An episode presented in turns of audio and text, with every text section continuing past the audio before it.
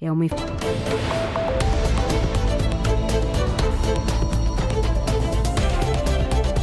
Quinta-feira, dia 20 de outubro, vai começar o Portugal em direto, emissão a partir da cidade de Leiria, onde está a jornalista Carolina Ferreira. Muito boa tarde.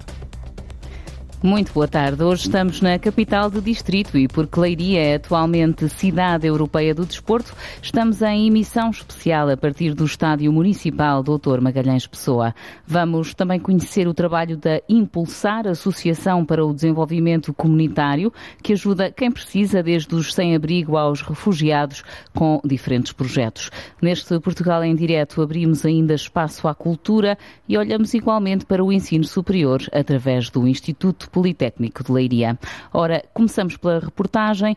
A União Desportiva de Leiria foi ao longo de muitos anos a grande embaixadora da região, um clube por onde passaram grandes figuras do futebol nacional e internacional. Esteve muitos anos na primeira divisão, esteve numa final da Taça de Portugal e marcou presença nas competições europeias, Taça UEFA e Taça Intertoto. Agora está na Liga 3 e quer subir à segunda Liga. Está a bater recordes de espectadores aqui no estádio. Mais de 12 12 mil frente ao Vitória de Setúbal, mais de 17 mil com a Académica e mais de 18 mil frente ao Belenenses. O repórter Horácio Antunes foi medir o pulso deste despertar dos adeptos leirienses.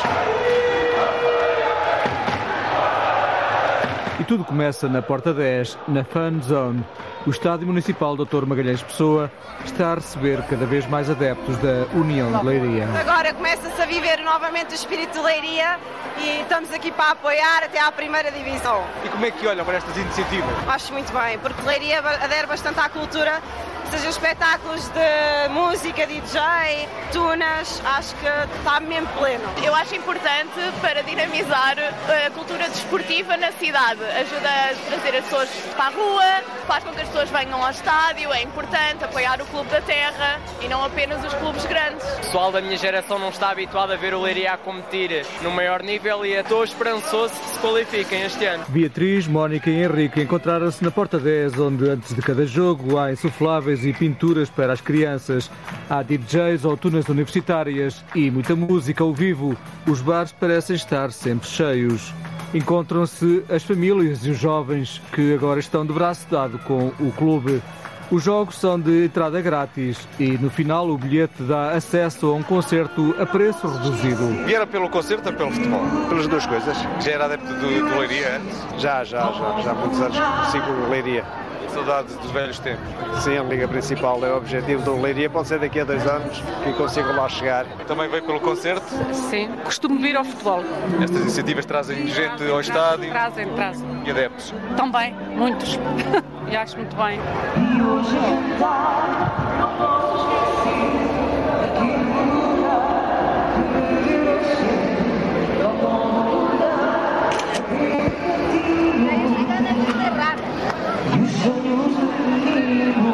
O concerto no final do jogo com o Bolonense foi de Tony Carreira, mas antes houve outros. Toy e o Santa Maria também já passaram por Leiria.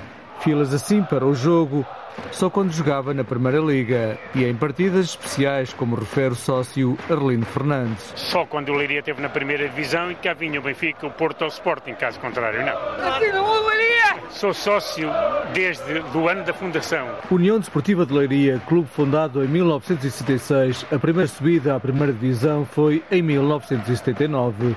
Foram décadas de subidas e descidas, vários anos na Primeira Liga e até competições europeias. Teve jogadores como Elton, Bilro, Derlei, Maciel, Silas, Fernando Aguiar, treinadores como Vitor Oliveira, Manuel José, José Mourinho, Manuel Cajuda e Jorge Jesus. São muitas as alegrias e recordações dos adeptos. Na primeira divisão, equipas boas, o José Mourinho aqui também, já faz falta esta região um clube, na, pelo menos na segunda liga, e acreditamos que este ano seja o ano da subida.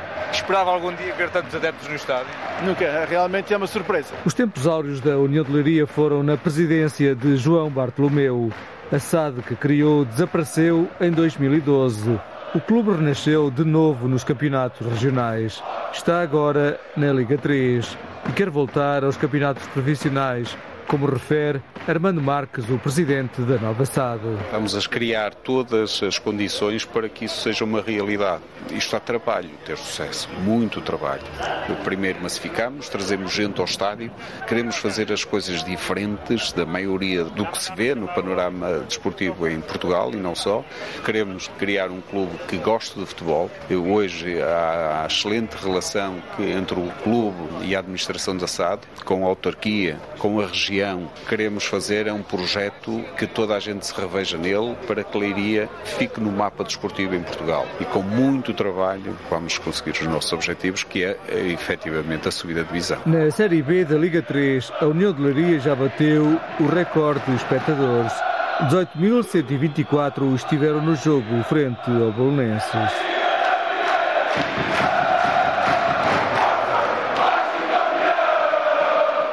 Estamos na tribuna presidencial do Estádio Municipal Dr. Magalhães Pessoa, com vista para o relevado e passo a apresentar os nossos convidados. Tenho connosco, uh, temos connosco Lisete Cordeiro, diretora-geral da Impulsar, Associação para o Desenvolvimento Comunitário. Boa tarde.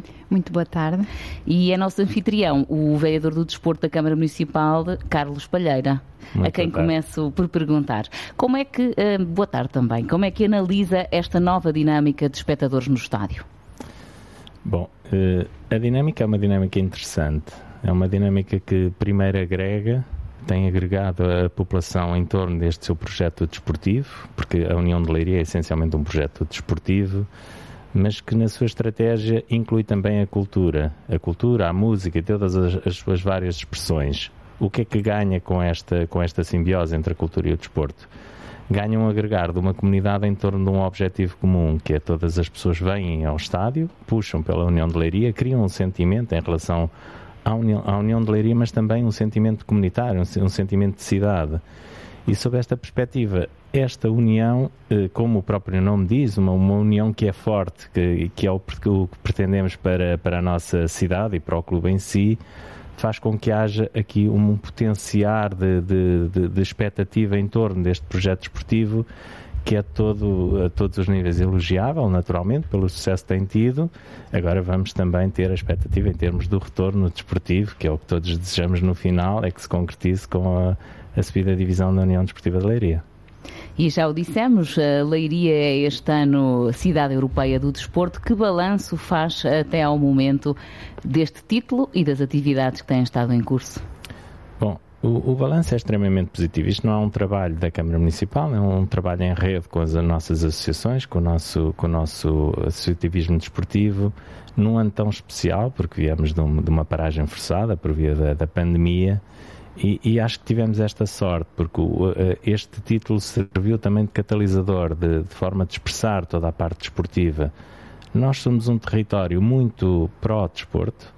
Basta ver, por exemplo, que a média de, de, de, atividade física em Portugal, os índices andam à volta de. Eh, não chegam a 30%, e nós aqui não foi estimado, foi mesmo medido, temos cerca de 60%, o dobro da média nacional. Nós temos cerca de 190 associações eh, desportivas e 90 fazem desporto federado em 50 modalidades diferentes. Temos cerca de 390 instalações desportivas.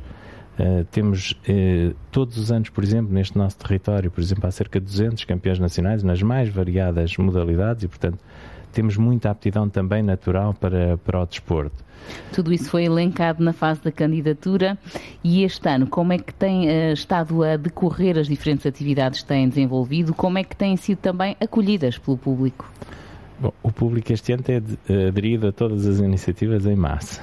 Uh, temos batido todos os recordes. Basta ver, por exemplo, que ainda há pouco tempo fizemos uma atividade como foi o Leiria Fun Run, uma, uma corrida de diversão, uma corrida familiar, e tivemos mais de 5 mil pessoas, nunca, nunca tínhamos visto números nesta dimensão. Mas em todas as outras iniciativas também tem havido esta adesão que tem sido massiva aos eventos que se têm organizado.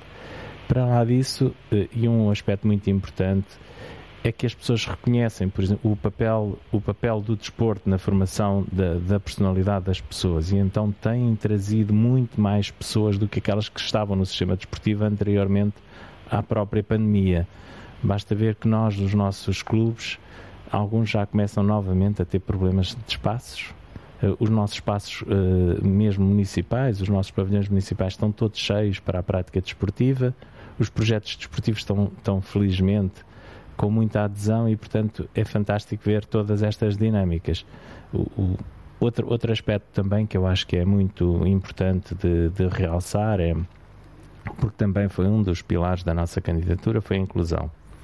Todos têm desporto, o nosso lema é Leiria a todos e é para todos, e, tem, e temos eh, feito jus a esse, a esse lema porque em termos, por exemplo, de promoção do, do, do, do desporto para todos, por exemplo, uh, realizámos cá o Campeonato Nacional de Golbol, o Campeonato Nacional de Corfball Adaptado, fizemos o Campeonato Nacional de, de, de Bóssia, temos agora o Campeonato do Mundo e o Campeonato da Europa de Handball de cadeira de rodas. A nossa equipa local da APD é campeã nacional, por exemplo, de, de handball e basquete em cadeira de rodas. Ou seja, fazemos jus aqui, é mesmo para todos aqui. Na programação que ainda falta até ao final do ano, hum, que novidades gostaria de destacar? Assim só duas ou três? Há vários eventos que são, que são de, vamos, por exemplo, agora ter o Campeonato Nacional de Corfball, o Campeonato da Europa e do Mundo de, de Handball de cadeira de rodas. Vamos ter várias iniciativas também do ponto de vista do desporto para todos, porque também é uma das áreas que nós queremos fomentar, não o desporto visto numa perspectiva de elite ou de competição, mas deve, deve ser também um instrumento da promoção da qualidade de vida das pessoas e, portanto, sempre também foi um dos eixos da nossa candidatura, foi levarmos o desporto a todas as pessoas. E essa será naturalmente uma das áreas que também iremos focar muita da nossa energia. Voltamos a falar mais à frente nesta emissão a partir do Estádio Municipal de Leiria. Pergunto também a Lisete Cordeiro, a diretora-geral da Impulsar, a Associação para o Desenvolvimento Comunitário. Esta não é bem a vossa área, mas eh, pergunto se nos vossos projetos têm também alguma ligação com o desporto. Sim, uh, portanto, a Impulsar é uma IPSS de Leiria que trabalha essencialmente com públicos vulneráveis e trabalhamos a questão da inclusão social e, de facto, a inclusão social através do desporto ou das artes tem sido uma ferramenta que nós utilizamos e que nós consideramos muito útil. Temos um projeto com crianças no Redes na Quinta, onde, uh, onde uh, promovemos muitas atividades desportivas. Temos também, nos, nos, diferentes projetos, tentamos incluir a prática desportiva como uma ferramenta para, para trabalhar competências, para trabalhar outras, outras áreas que são importantes na, na, inclusão social, porque a inclusão social também é as pessoas fazerem parte e fazerem parte das atividades desportivas neste caso. uma das coisas que também temos feito é trazer os, nossos, os nossos utentes a esta estas atividades, por exemplo, ao futebol, uh, que, é uma, que é uma área que, que, no fundo agrega todas as pessoas e que, e que muitos dos nossos utentes também, também gostam e, portanto, virem ao estádio com outras pessoas, de facto, faz com que estas pessoas se sintam fazer, fazendo parte da sociedade. E agora sim, para quem não conhece o vosso trabalho, o que é que fazem impulsar? Portanto, a Impulsar surgiu em, 2003, em 2012 uh, e, e, é uma, uma IPSS que essencialmente surgiu para, para trabalhar com as pessoas em situação de maior vulnerabilidade. Uh, o nosso primeiro projeto foi, foi num bairro social, que é o bairro social da Cova das Faias, com a comunidade cigana, uh, e a partir daí fomos trabalhando com outras comunidades igualmente vulneráveis. Temos projetos com pessoas em situação de sem-abrigo, com crianças e jovens imigrantes, temos um gabinete de inserção profissional, essencialmente na área da pobreza e da exclusão social. Neste momento temos 10 projetos em funcionamento nestas diversas áreas uh, e temos, eh, para além do âmbito, uh, temos âmbito regional neste momento, uh, que já extrapula o Conselho de Leiria e neste momento também já estamos em Alcobaça com, com um dos nossos mais recentes projetos, que é o Aquimundos, que trabalha com os jovens estrangeiros não acompanhados, que são os GENAS, designados como GENAS, que são jovens que, que vieram diretamente do, do campo de refugiados da Grécia. Iremos então detalhar algum desses, alguns desses projetos ao pormenor mais adiante. Agora, olhar de novo eh, pela reportagem, porque além de cidade europeia do desporto, Leiria é também uma cidade criativa na área da música, uma distinção feita em 2019 pela Unesco. A repórter Diana Craveiro foi conhecer uma sociedade artística que usa a música como elemento de integração social.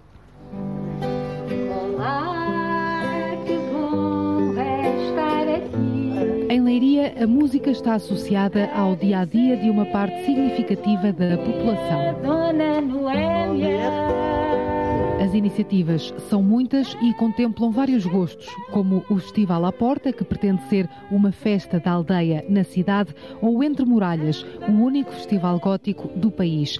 Mas a cultura musical passa também pelas bandas filarmónicas centenárias. A criação da Sociedade Artística Musical de Pousos, SAMP, é exemplo disso, como conta a professora e coordenadora Raquel Gomes. A SAMP nasce há 150 anos com um barão de Viamonte que resolve oferecer instrumentos aos seus trabalhadores para eles, nas horas livres, poderem tocar. E nasce a Banda Filarmónica da SAMP.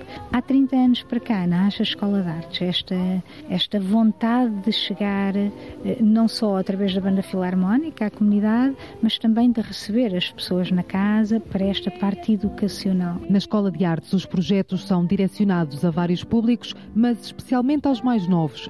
Para a responsável, é essencial expor as crianças, desde cedo, à cultura. E então, as crianças, logo de início, com estas vivências, mais tarde, eu acho que olham para o mundo de uma outra maneira. Têm outra maturidade, têm capacidade de criar, de inovar, porque a SAMP é muito isso, ou seja, nosso projeto Berço das Artes são pequenos espetáculos que eles vêm semanalmente acontecer. Não é, não vais ali para bater a palminha ou bater o ritmo, não. Eles estão ali a ver espetáculos sempre diferentes. Leiria é vista também como estando na vanguarda de projetos sociais e artísticos que usam a música para inclusão social. Um dos projetos da SAM é precisamente o Museu na Aldeia, que leva cultura até idosos que vivem em territórios com baixa densidade populacional. Ah, mas a Dona Laudina tem aqui umas peças muito interessantes. O que é isto, Dona Laudina, aqui? Olha, este foi o primeiro autocolismo que tive na minha casa de banho. Um autocolismo? Até em que ano é que a Dona Laudina teve um autocolismo na sua casa de banho? Lembra-se? A minha casa de banho foi a segunda a fazer-se cá. Raquel Gomes sublinha que os projetos novos que vão sendo criados surgem devido a fragilidades encontradas em contacto com as pessoas. Vão nascendo estes projetos consoante as necessidades que nós vamos sentindo também, não é? Andamos muito na rua, SAMP quis sair fora de portas, mas depois temos este lado social também paralelo, porque achamos que devemos ir ao encontro. Por isso temos a nossa máxima que é mais importante colocar músicos em palco, é colocar a música e a arte na vida das pessoas. A Sociedade Artística Musical de Pousos tem também o projeto Ópera na Prisão, que tem como objetivo reduzir os níveis de reincidência criminal de jovens reclusos através da cultura. Bom dia! Bom dia! Obrigado! Obrigado, bem-vindo! O Portugal em Direto está no Estádio Municipal Doutor Magalhães Pessoa, com vista para o, verde do relevado e rodeados uh, pelo colorido das bancadas. É nosso anfitrião, o vereador do Desporto, Carlos Palheira, uh, a quem retomo uh, a entrevista para perguntar, porque na gala de, de, arranque da Cidade Europeia do Desporto, em fevereiro, fizeram uma ponte entre o facto de Leiria ser a Cidade Europeia do Desporto e também a cidade criativa na área da música. A pergunta é se casam bem a música e o desporto. Casam muito bem, naturalmente o desporto e a, e a, cultura são ferramentas que estão ao dispor das comunidades, naturalmente, para elevar a, a qualidade de vida das suas, das suas gentes. Natural, o, o, quanto melhor, eh, com estas ferramentas, os jovens têm tendência a serem muito melhores no futuro, a, a serem melhores cidadãos. E o nosso território é muito próximo, tanto da área da cultura como do desporto. Aliás, tomamos várias iniciativas em que casamos as duas as duas áreas porque são exponenciadores, na minha opinião, da qualidade de vida das suas comunidades e se calhar essa é uma das razões pelas quais o nosso território é um dos melhores para se viver. Já aqui elencou eh, vários aspectos eh, positivos de como tem eh, decorrido este ano de Cidade Europeia do Desporto. Gostava também de lhe perguntar, em termos de aprendizagens, que desafios é que tem enfrentado? O desafio do, da retoma após uma pandemia é sempre um enorme desafio.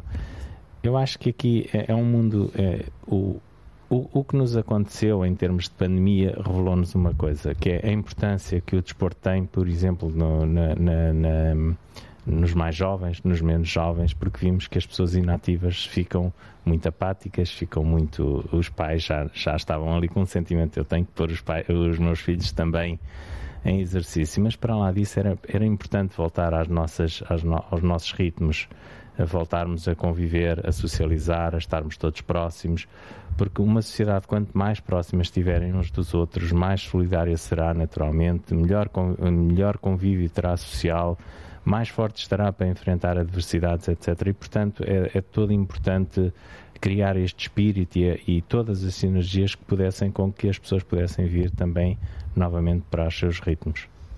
Viramos agora a página do desporto ao ensino superior. Seguimos em direto até ao Instituto Politécnico de Leiria, que procura desenvolver investigação que fica ao serviço da comunidade. Diana Craveiro, porquê esse sentido de missão? Principalmente para contribuir para o desenvolvimento da região. Eu estou no edifício sede do IPL, aqui na rua, e estou com o recém-empossado presidente Carlos Rabadão, a quem pergunto porquê é que diz que a instituição uh, daqui está, que a investigação daqui está ao serviço da comunidade. Olá, boa tarde a todos. Digo que está ao serviço da comunidade porque uh, a maioria da, da investigação que nós produzimos tentamos que ela seja colocada ao serviço da comunidade, portanto que ajude as empresas e a região, a sociedade em geral, a melhorar e a integrar este nosso conhecimento no dia a dia, nos produtos que produzem, nos serviços que fornecem. Tem exemplos que, que nos possa dar de alguns produtos que tenham servido para o mercado? Uh, por exemplo, um, exemplo da investigação que nós fazemos numa área como é o, a cibersegurança, usamos esse conhecimento e essa investigação que fazemos para eh, prestar uh, auxílio, prestar serviços à, à Procuradoria-Geral da República, à Polícia Judiciária, no sentido de podermos fazer uh, auditorias uh, forenses, portanto, perícias forenses, no sentido de identificar evidências de fraude ou de, de alguns indícios criminosos na, nas provas que estão nos computadores para poder ser usado em tribunal. É um exemplo. Este é um instituto que está espalhado pelo distrito, há polos aqui em Leiria, mas também Caldas da Rainha, Peniche, Marinha Grande e Torres Vedras. É um desafio conseguir gerir estes polos que estão, estão tão espalhados pelo território? Com certeza, é um, é um, grande desafio. Sabemos que gerir qualquer coisa que esteja mais centralizada numa cidade é mais fácil, portanto, é, a gestão de recursos é, é, mais complexa, mas também constitui uma oportunidade porque conseguimos, de alguma forma, uh, usar, uh, uh, debruçar-nos sobre as necessidades das várias cidades da, da região de Leiria e contribuir com o nosso conhecimento. Portanto, é um desafio. O, defende que o Instituto Politécnico de, de, Leiria reúne condições para se afirmar como universidade. Na prática, como é que seria esta mudança? Ok. Nós atu atualmente está em discussão uma, uma, iniciativa legislativa popular no sentido da alteração dos institutos politécnicos passarem para a Universidade uh, Politécnica e podermos também ministrar doutoramentos. Portanto, estamos empenhados nessa iniciativa, mas eu entendo que o Politécnico Leiria, em particular, tem condições para ambicionar a ser uma universidade completa, como outras universidades como Lisboa ou, ou de Coimbra, uh, porque estamos aqui numa vasta região em, em que não não há este tipo de oferta e ter, ser uma universidade uh, cria-nos novas oportunidades de investigação, de ensino e também de podermos contribuir para o maior desenvolvimento da, desta vasta região uh, em, que, em que estamos implantados. Muito obrigada, professor Carlos Rabadão, presidente do IPL, a falar aqui um pouco sobre a investigação que se faz e a defender que os politécnicos devem poder também ter doutoramentos. Portugal em direto a partir da cidade de Leiria. Voltamos à conversa com Lisete Cordeiro, diretora-geral da Impulsar, Associação para o Desenvolvimento Comunitário, uma associação com uma década. Pergunto como é que são as vossas relações com as outras instituições e entidades da cidade de Leiria bastante boa. Uh, portanto, eu acho que uma, uma associação não funciona sozinha, portanto, só faz sentido quando trabalha em articulação e quer uh, dentro da rede social das, das, organizações da economia social, quer de outras organizações. Nós, nós trabalhamos muito em rede, trabalhamos muito com, com, com as outras instituições, porque só assim é que conseguimos fazer o nosso trabalho. Nós, neste momento, acompanhamos mais de mil pessoas por ano nos diferentes projetos que, que temos, uh, pelo que é fundamental todo todos, todo o apoio que também possamos ter, mesmo de, do tecido empresarial, uh, que de facto é essencial para, para o nosso crescimento e para a continuidade do nosso trabalho. Já há pouco referiu, eh, assim, ligeiramente alguns dos eh, projetos que têm em curso. Gostava de detalhar um ou outro com mais algum pormenor. Nomeadamente, já ajudaram pessoas a sair da rua e por isso pergunto se ainda há sem-abrigo na cidade de Leiria. Infelizmente ainda há pessoas em situação de sem-abrigo, mas nós temos como objetivo erradicar uh, as pessoas que estão em situação de sem-abrigo na cidade de Leiria. Penso que é possível, até porque é uma cidade pequena e eu acho que podemos fazer história em termos de, de, do Conselho. O projeto Morada Certa, que é o projeto que está envolvido nesta, nesta área das pessoas em situação de sem-abrigo, surgiu em 2019, mas esta necessidade já tinha surgido antes. Uh, antigamente dizia-se, ou pelo menos quando eu comecei e, e comecei a trabalhar e depois na Impulsar, dizia-se que não havia pessoas em situação de sem-abrigo em Leiria. Mas depois, de acordo com a estratégia e de acordo com o conceito de pessoas em situação de sem-abrigo, uh, há pessoas em situação de sem-abrigo e uh, começamos por identificar estas pessoas, por fazer chegar às entidades uh, que de facto existiam pessoas em situação de sem-abrigo uh, em Leiria e em 2019, com o apoio do município, surgiu o apoio ao projeto Morada Certa, que é um projeto baseado no modelo do Housing First. Portanto, primeira casa e depois é que trabalhamos todos os outros, todas as outras áreas. e que é um modelo especialmente dirigido para as pessoas que estão em situação de sem-abrigo crónico e que de facto tem tido aqui uh, alguns resultados. Neste momento o projeto foi, foi crescendo, dos três fomos aumentando o número e neste momento temos 15 pessoas em situação de sem-abrigo em casas individuais e dispersas pela cidade de Leiria, portanto, ou seja, integradas uh, e, e, que as pessoas e que depois iniciamos todo um trabalho individual com estas pessoas para, para trabalharmos a sua integração na, na comunidade leiriense. Eh, outro dos vossos projetos atuais dirige-se a crianças e jovens refugiados. De onde é que vêm e que tipo de apoio é que lhes prestam? Eh, portanto, isto é um projeto de autonomização. Eh, decorre de um apoio que, que, existe do nosso e de um compromisso do Estado português e, portanto, é apoiado pelo FAMI e pelo Instituto de Segurança Social. É um projeto que visa autonomizar estes jovens que, no fundo, estão, estão sozinhos e, portanto, que nos chegam, que são encaminhados, neste caso, pela Segurança Social e que nós fazemos todo o trabalho de, de, de definição de um projeto de vida para depois serem autonomizados. Portanto, eles frequentam a escola ou iniciam o trabalho uh, e, portanto, tem sido um trabalho muito, muito também muito enriquecedor pelas, pelas difer diferentes culturas que, que trazem. Eh, Portanto, Por chegam aqui desacompanhados? Sim, sim, são, são, são, jovens não acompanhados que estavam, uh, neste caso, no campo de refugiados uh, da Grécia e, portanto, que o Estado português se comprometeu em acolher 500 jovens em Portugal. Nós fazemos parte de um grupo de instituições que recebemos, uh, que recebem estes jovens e, portanto, a, a nós compete-nos este trabalho de, de, de, de autonomização posso só partilhar também que ainda ontem nós tivemos a oportunidade, dois destes jovens do Paquistão fizeram um jantar num restaurante da cidade de Leiria, onde as pessoas se puderam inscrever e usufruir de um jantar paquistanês feito por jovens que nós tínhamos trazido ao abrigo de, deste protocolo e deste projeto, que é o projeto Equimundos. Eh, como é que hum, sentiu que estavam esses jovens no, no final do jantar? Estavam, estavam muito felizes também pela possibilidade que tiveram de partilhar, no fundo, a, a, a comida e, e, os seus saberes com, com, com cerca de, se não estou em erro, 40 pessoas que estiveram no, no restaurante. A integração passa muito também uh, por, por, isso, por pequenas experiências que põem, de facto, um, estas pessoas que apoiam em contacto com a comunidade. Sim, acho que só faz sentido se, se houver este contacto e se nós conseguirmos integrar e também valorizar as suas competências, os seus saberes, as suas tradições, mas também e nós podermos também usufruir desse, deste contacto. Eu acho que a integração a integração faz-se se as pessoas se sentirem parte de uma comunidade e não se faz separando. estes são paquistaneses, ficam aqui os dois uh, sozinhos. Faz-se faz quando estamos uh, com, com, com os outros e, e têm a oportunidade de, de se integrar na, na, comunidade, e neste caso na comunidade leiriense, que, que tem sido também importante neste, neste processo. Ora, e nós estamos no Estádio Municipal de Leiria, onde este ano foram também acolhidos refugiados vindos da Ucrânia, sobretudo mães e filhos. Senhor Vereador Carlos Palheira, qual é o ponto de situação destas pessoas?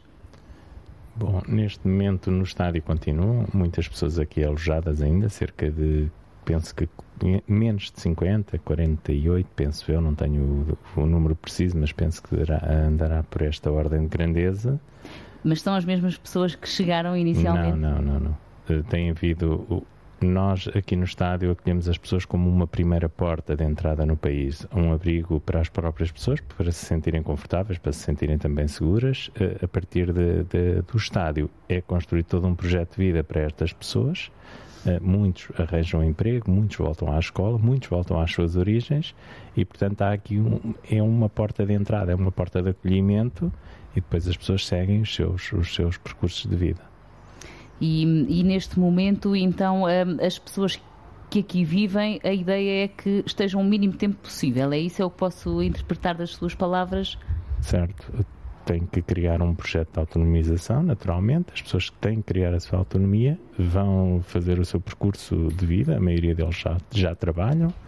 Muitos, como eu disse, por opção também regressaram aos seus países, ao seu país, neste caso à Ucrânia e outros foram para outras, uh, uh, outras vilas e outras cidades do país porque podiam ter familiares, podiam ter conhecidos que os, que os acolheram e, portanto, nós funcionamos aqui como um, uma, um, uma, casa de primeiro acolhimento, digamos assim, de quando as pessoas vêm da situação uh, humanitária que é desastrosa que se passa na, na, na Ucrânia. Há pouco, antes de entrarmos em direto, sublinhava a ideia de que este é um estádio uh, por onde passa muita vida, muito movimento, uh, não só uh, com este projeto de acolhimento de refugiados, como muito para além dos jogos. Dava-me o exemplo de uma atleta que estava a treinar há pouco.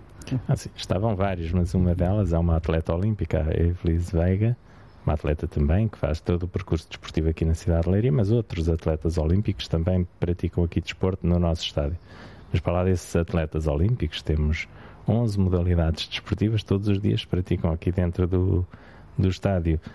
Uh, do ponto de vista formativo, por exemplo, temos aqui aulas também do Instituto de Emprego e Formação Profissional. Temos do ponto de vista empresarial, algumas empresas também estão sediadas aqui no estádio, ou seja, isto é muito mais do que um estádio onde se joga futebol, é, um, todo um, é, um, é quase um ser vivo o próprio estádio. E também temos esta questão do acolhimento dos refugiados, foi também um importante, um importante local, porque foi onde toda a população de Leiria se veio vacinar. Eh, a resposta à Covid, num primeiro momento, também foi feita a partir aqui do próprio estádio, a criação de um drive-thru, a criação da vacinação, por exemplo, também de, de, de estruturas para, para fazer a testagem das pessoas naqueles primeiros momentos que ninguém percebia muito bem o que, é que era a Covid e, portanto, o estádio tem esta enorme capacidade de se adaptar consoante as circunstâncias. Portanto, podemos concluir que é um estádio que está longe daquela ideia feita que às vezes circula de que foram construídos em Portugal estádios que agora quase não têm utilidade. Aqui é o exemplo contrário. Quer dizer, o primeiro objetivo é sempre um estádio de futebol. Não tendo essa, eh, apenas esse uso, temos que lhe dar outros usos, até para as pessoas também perceberem, dada a dimensão do investimento que foi feito na construção deste mesmo estádio. E, portanto, isso foi sempre um papel que nós tivemos, foi tentar também de alguma maneira, e isso foi importante porque as pessoas vieram todas ao estádio e perceberam também a importância desta instalação do ponto de vista, por exemplo, da proteção civil, quando foi da, da, da questão da pandemia ou agora no, nos refugiados, no acolhimento. E, portanto, isto é mesmo um, um, estádio que é muito para além do futebol. É um estádio, é uma, uma infraestrutura que está ao serviço da nossa comunidade. E então, como uh, vereador do, do desporto, tem mais algum projeto idealizado para desenvolver a partir daqui? Bom, o estádio já deu mostras que consegue sempre adaptar-se às, às, circunstâncias. Uh, se houver alguma necessidade, obviamente em primazia terá sempre a nossa comunidade e o bem-estar da mesma, da nossa e de todos aqueles que, que dela necessitem e, portanto, esse será sempre o, o objetivo final de uma, de uma infraestrutura com esta dimensão é também proporcionar bem-estar às suas comunidades. E seguimos viagem pelo distrito de Leiria até ao Conselho da Batalha, à boleia do repórter Joaquim Reis, para conhecer algumas propostas de visita, nomeadamente o Mosteiro e as Grutas da Moeda.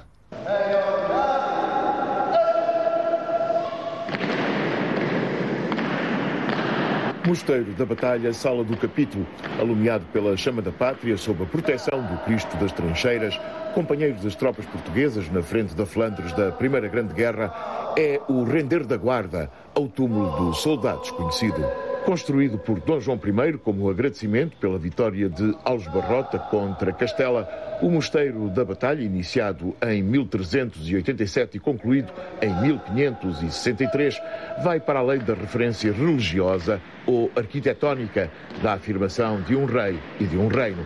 Segundo o seu diretor, Joaquim Ruivo, ele é a própria afirmação da vontade de uma pátria. Sim, e a verdade é que esse, essa ideia vem cedo no contexto da construção deste monumento. E, evidentemente, durante o período liberal, até que o Alexandre Fulano chamava estes monumentos os monumentos pátrios onde a nossa pátria se identificava com a sua memória, de algum modo, com a sua identidade. E a pátria é uma comunhão, é um sentido identitário de um povo. E aí este monumento reflete claramente essa identidade. É por isso que aqui está o panteão aos soldados conhecidos de Portugal? Exatamente. Por esse motivo também. Há milhares de visitantes. Sim, este continua a ser o segundo mais visitado, a seguir ao Mosteiro de Jerónimos, à Torre do Belém. 80% dos visitantes são estrangeiros, acaba por ser um número muito bom, mas a verdade é que temos que fazer um esforço para nos aproximarmos do visitante português. Portanto, é com as novas gerações, com os alunos das escolas que nós estamos a trabalhar. A 15 km da Batalha, no chamado maciço calcário extremanho, há várias grutas, entre elas as da Moeda. Segundo Danilo Guimarães, um dos responsáveis pelas grutas, a descoberta destas foi mesmo por acaso. Era um caçador, na altura teve que chamar um amigo para os dois fazerem a desobstrução do algar, que era um buraco vertical que vem dar a uma gruta que se desenvolve na horizontal, e na altura foram os dois caçadores atrás de uma raposa, em 1971, que descobrem as grutas da moeda. E o mais incrível é que não foi nenhum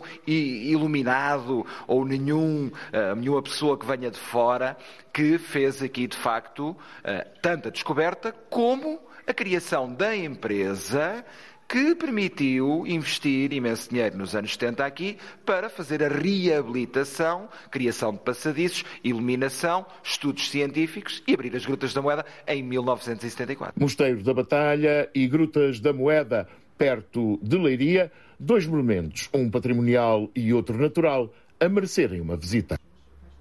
Emissão especial a partir do Estádio Municipal de Leiria.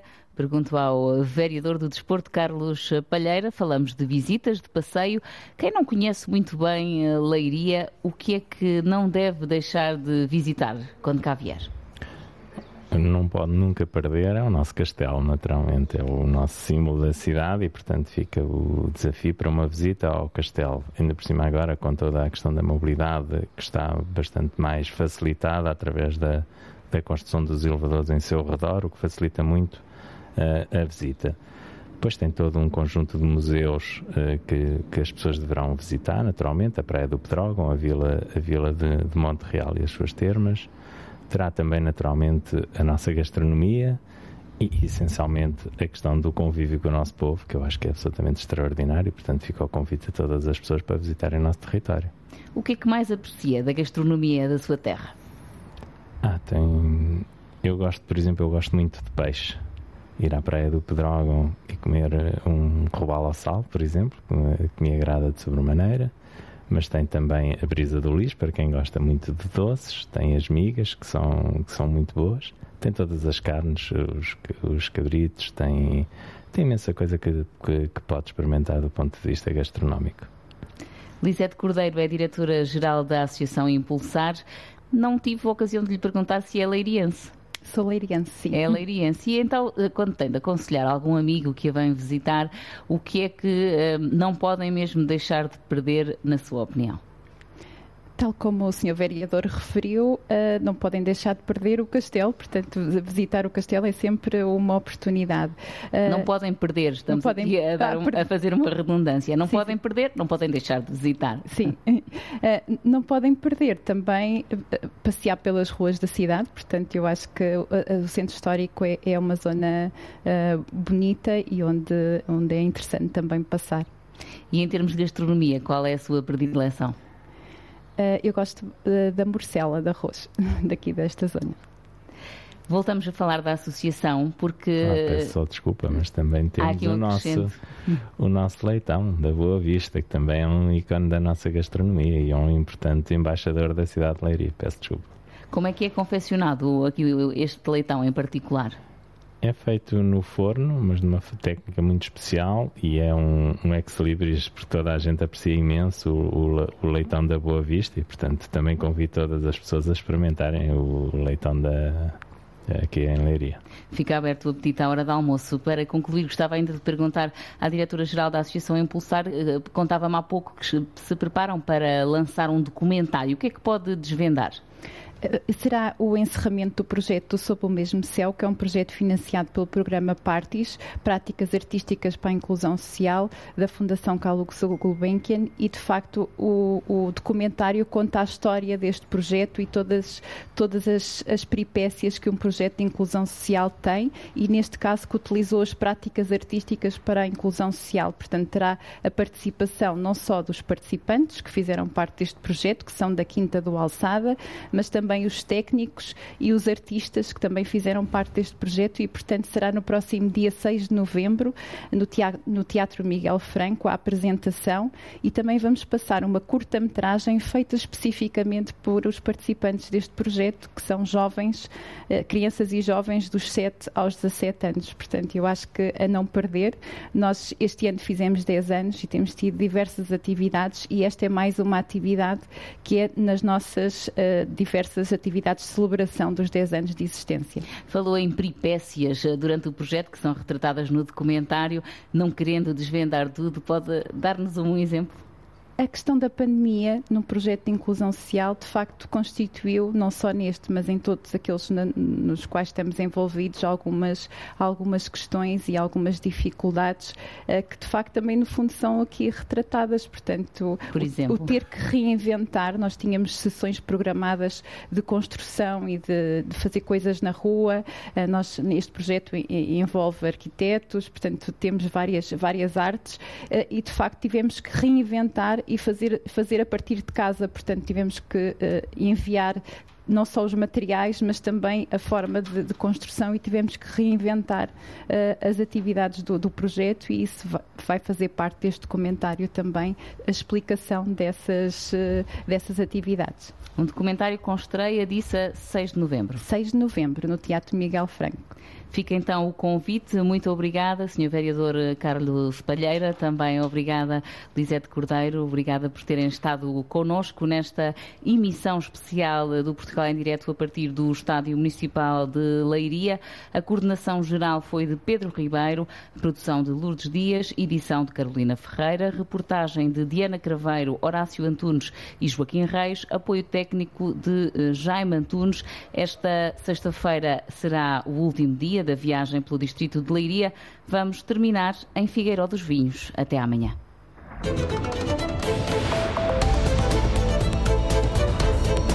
Portugal em direto, edição da jornalista Carolina Ferreira.